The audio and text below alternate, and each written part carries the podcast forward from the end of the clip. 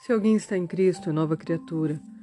As coisas antigas já passaram, eis que se fizeram novas, conforme 2 Coríntios, capítulo 5, versículo 17. Uma pessoa não pode ser capaz de dizer o momento e o lugar exatos, nem descrever todas as circunstâncias do processo de conversão, mas isso não prova que ela não seja convertida. Cristo diz para Nicodemos: O vento sopra onde quer, ouves a sua voz, mas não sabes de onde vem nem para onde vai.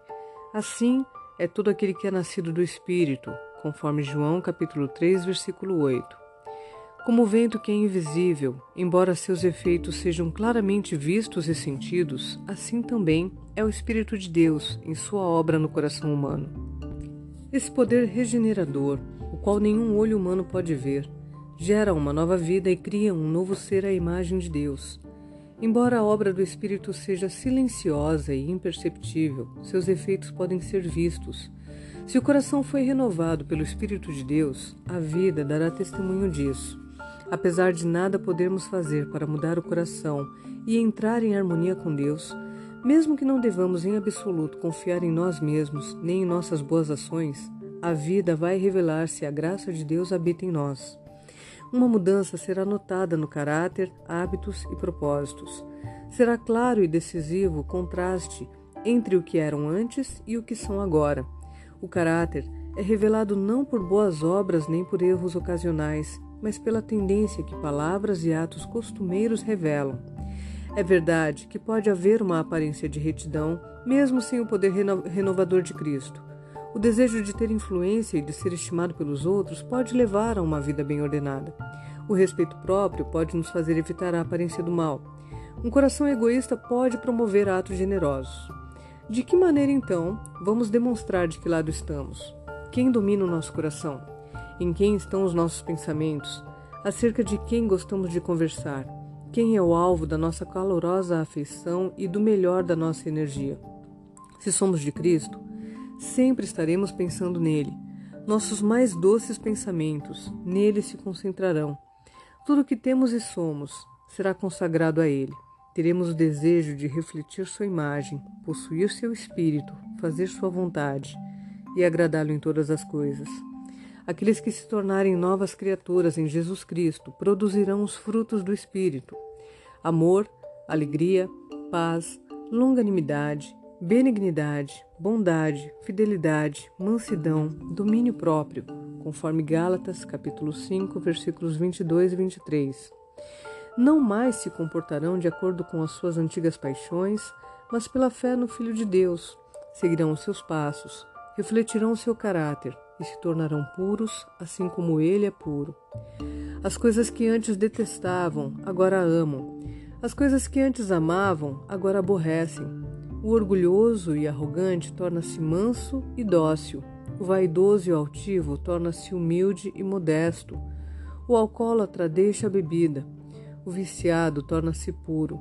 As modas e os costumes mundanos são postos de lado. O cristão não buscará o adorno exterior, mas o homem interior do coração, unido ao incorruptível traje de um espírito manso e tranquilo, como ficou registrado em 1 Pedro capítulo 3, versículos 3 e 4.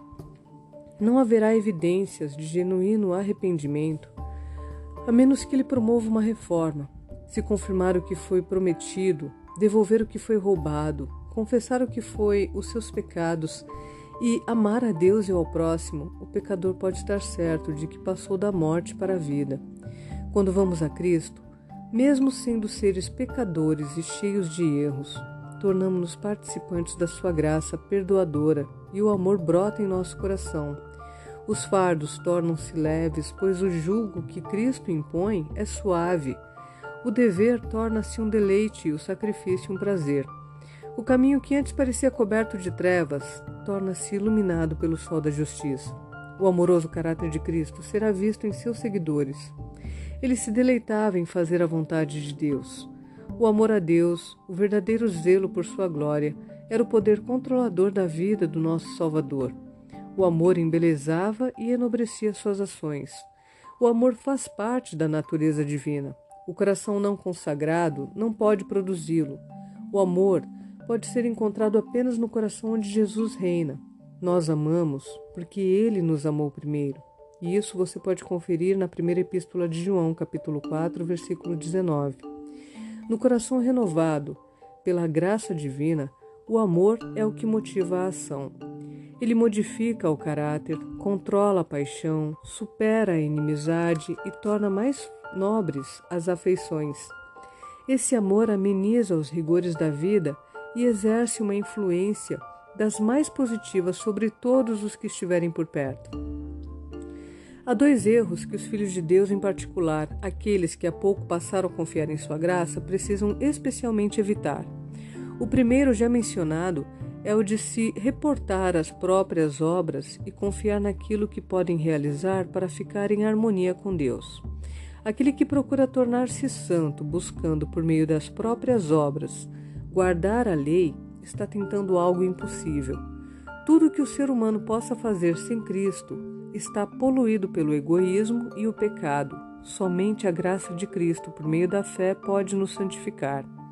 O erro oposto e não menos perigoso é acreditar que Cristo isenta a pessoa de guardar a lei de Deus, que, considerando que somente pela fé nos tornamos participantes da graça de Cristo, nossas obras nada têm a ver com a nossa redenção. Mas note que a obediência não é uma mera concordância externa, e sim uma consequência do amor. A, do amor. A lei de Deus é uma expressão da natureza divina, é uma personificação do grande princípio do amor e por isso o fundamento do seu governo no céu e na terra. Se o nosso coração for renovado à semelhança de Deus, se o amor divino estiver nele implantado, é claro que viveremos em obediência à lei de Deus. Quando o princípio do amor domina o coração, quando o homem é renovado segundo a imagem daquele que o criou, a promessa do novo concerto é cumprida. Porém, no seu coração as minhas leis e sobre a sua mente as inscreverei, conforme Hebreus capítulo 10, versículo 16. E se a lei estiver escrita no coração, claramente ela moldará a vida.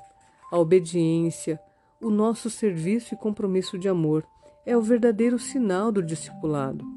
Diz a Escritura: porque este é o amor de Deus, que guardemos os seus mandamentos, conforme a primeira epístola de João, capítulo 5, versículo 3. Aquele que diz, Eu o conheço, e não guarda os seus mandamentos é mentiroso, e nele não está a verdade, como pode ser conferido na primeira epístola de João, capítulo 2, versículo 4. Em vez de dispensar a, as pessoas da obediência, é a fé, e somente a fé que nos faz participantes da graça de Cristo, capacitando-nos a obedecer.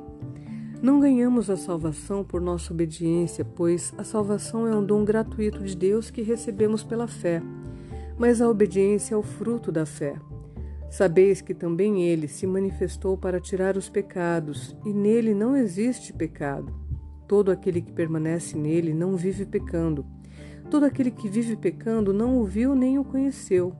Confira isso em 1 Epístola de João, capítulo 3, versículos 5 e 6. Aqui está a verdadeira prova. Se estivermos em Cristo, se o amor de Deus habitar em nós, nossos sentimentos, pensamentos, propósitos e ações estarão em harmonia com a vontade de Deus, expressa nos preceitos de Sua santa lei. Filhinhos, não vos deixeis enganar por ninguém. Aquele que pratica a justiça é justo, assim como ele é justo. E você pode conferir isso em 1 João, capítulo 3, versículo 7. A justiça está definida pelo padrão da santa lei de Deus, como está expressa nos dez preceitos dados no Sinai.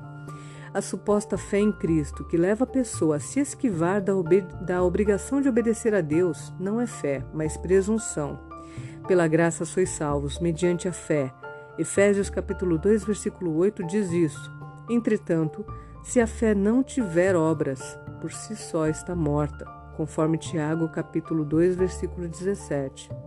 Jesus Cristo disse acerca de si mesmo antes de vir à terra: Agrada-me fazer a tua vontade, ó Deus meu. Dentro do meu coração está a tua lei, conforme Salmos capítulo 40, versículo 8. E antes de subir ao céu, ele declarou: Tenho guardado os mandamentos de meu Pai e no seu amor permaneço conforme João capítulo 15, versículo 10. Diz a Escritura: Sabemos que o temos conhecido por isto, se guardarmos os seus mandamentos. Aquele que diz que permanece nele, esse deve também andar assim como ele andou, de acordo com a primeira epístola de João, capítulo 2, versículos 3 a 6. Pois que também Cristo sofreu em vosso lugar, deixando-vos exemplo para seguirdes os seus passos, como está na primeira carta de Pedro, capítulo 2, versículo 21. A condição para a vida eterna ainda é a mesma que sempre foi: perfeita obediência à lei de Deus, perfeita justiça, exatamente como era no paraíso, antes da queda dos nossos primeiros pais.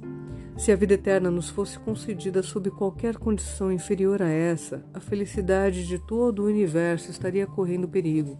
Estaria aberto o caminho para que o pecado, com toda a sua miséria, se perpetuasse.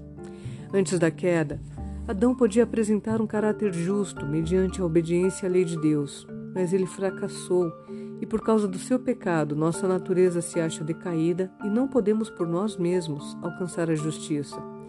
Pelo fato de sermos pecadores profanos, somos incapazes de obedecer perfeitamente à santa lei. Não possuímos em nós mesmos a justiça necessária para satisfazer as exigências da lei de Deus. Mas Cristo providenciou uma solução ele viveu na terra, em meio às provas e tentações iguais às que temos de, de enfrentar, e ele viveu sem pecar. Morreu por nós e agora se oferece para tirar-nos os pecados e dar-nos a sua justiça. Ao entregar-se a Ele, aceitando-o como seu Salvador, você, por causa dele, será considerado justo, não importa quão pecaminosa possa ter sido a sua vida. O caráter de Cristo substituirá o seu caráter e você será aceito diante de Deus como se não houvesse pecado. Além de tudo isso, Cristo transformará o seu coração e ali, pela fé, ele vai habitar. Por meio da fé e de uma contínua submissão de sua vontade a Ele, você deve manter essa ligação com Cristo. Assim fazendo, Ele operará em você o querer e o realizar segundo a sua vontade. Você poderá dizer: esse viver que agora tenho na carne, vivo pela fé no Filho de Deus, que me amou e a si mesmo se entregou por mim, como pode ser conferido em Gálatas, capítulo 2, versículo 20. Assim disse Jesus aos seus discípulos: Não sois vós os que falais, mas o Espírito de vosso Pai é quem fala em vós, conforme Mateus capítulo 10, versículo 20. Assim, através de Cristo, você manifestará o mesmo Espírito e as mesmas boas obras, obras de justiça e obediência. Portanto, não temos pelo que nos vangloriar, nada temos do que nos vangloriar, nenhum motivo temos para exaltação própria. Nossa única razão para a esperança está na justiça de Cristo, que nos é imputada como resultado da obra do Espírito Santo, o qual atua em nós e por nosso intermédio. Quando falamos em fé, devemos ter em mente que existe uma distinção. Existe uma espécie de crença que é totalmente diferente da fé. A existência e o poder de Deus, a velocidade de sua, a veracidade, perdão, a veracidade de sua palavra são fatos que nem Satanás e suas hostes podem sinceramente negar. A Bíblia diz que os demônios creem e tremem, conforme Tiago capítulo 2, versículo 19. Mas isso não é fé onde existe não só a crença na palavra de Deus, mas também uma submissão da vontade a Ele, onde o coração é entregue e as afeições são nele concentradas, aí existe fé. Uma fé que opera por meio do amor e que purifica o coração. Mediante esta fé, o coração é renovado à imagem de Deus, e o coração que, em seu estado não regenerado, não se submete à lei de Deus, nem o consegue. Agora, alegra-se nos seus santos preceitos e exclama como salmista: Quanto amo a tua lei! É a minha meditação todo dia. Salmo 119, versículo 97. É a justiça da lei que se cumpre em nós, que não andamos segundo a carne, mas segundo o Espírito, conforme Romanos capítulo 8, versículo 4. Aos que já conheceram o poder perdoador de Cristo e que realmente desejam ser filhos de Deus, mas percebem que seu caráter é imperfeito, sua vida cheia de faltas, e chegam a duvidar se o seu coração já foi renovado pelo Espírito Santo. Gostaria de dizer para esses que não recuem em desespero, Muitas vezes teremos que nos prostrar e chorar aos pés de Jesus por causa das nossas faltas e erros, mas nós não devemos desanimar. Mesmo se formos vencidos pelo inimigo, não seremos rejeitados nem abandonados por Deus. Não. Cristo está à destra de Deus, também intercedendo por nós. Diz o amado João: Estas coisas vos escrevo, para que não pequeis. Se todavia alguém pecar, temos advogado junto ao Pai, Jesus Cristo, justo, conforme 1 João capítulo 2, versículo 1. E não nos esqueçamos das palavras de Cristo. O próprio Pai vos ama, como ficou registrado em João capítulo 16, versículo 27. Ele deseja atraí-lo para si, para que você possa ver a sua própria pureza e santidade, para que você possa ver sua própria pureza e santidade refletidas em você e se você se entregar, aquele que começou em você a boa obra há de continuá-la até o dia de Jesus Cristo. Ore com mais fervor, creia mais plenamente. Deixemos de confiar em nossa própria força e passemos a confiar no poder de nosso Redentor. Então louvaremos aquele que é o vigor da nossa face. Quanto mais perto você estiver de Jesus, mais cheio de faltas você sentirá aos seus próprios olhos, pois a sua visão ficará mais clara e as suas imperfeições serão vistas em amplo e distinto contraste com a natureza perfeita de Cristo. Isso é a prova de que os enganos de Satanás perderam seu poder e que a influência vivificante do Espírito de Deus está lhe despertando. Quem não reconhece a própria pecaminosidade não consegue desenvolver um amor mais profundo por Jesus. A pessoa que é transformada pela graça de Cristo passará a admirar o seu caráter divino mas o fato de não enxergar a própria deformidade moral é uma inequívoca evidência de que não tivemos uma visão da beleza e da excelência de Cristo. Quanto menos enxergarmos as próprias qualidades, tanto mais veremos a infinita pureza e a bondade do nosso Salvador. A percepção de nossa pecaminosidade nos conduz àquele que pode, de fato, perdoar. E quando uma pessoa, ao perceber o seu desamparo, busca a Cristo, ele revela-se de maneira poderosa. Quanto mais percebermos a nossa necessidade de chegarmos a Ele e a Sua palavra, mais elevada será a visão que teremos do seu caráter e mais plenamente refletiremos a sua imagem.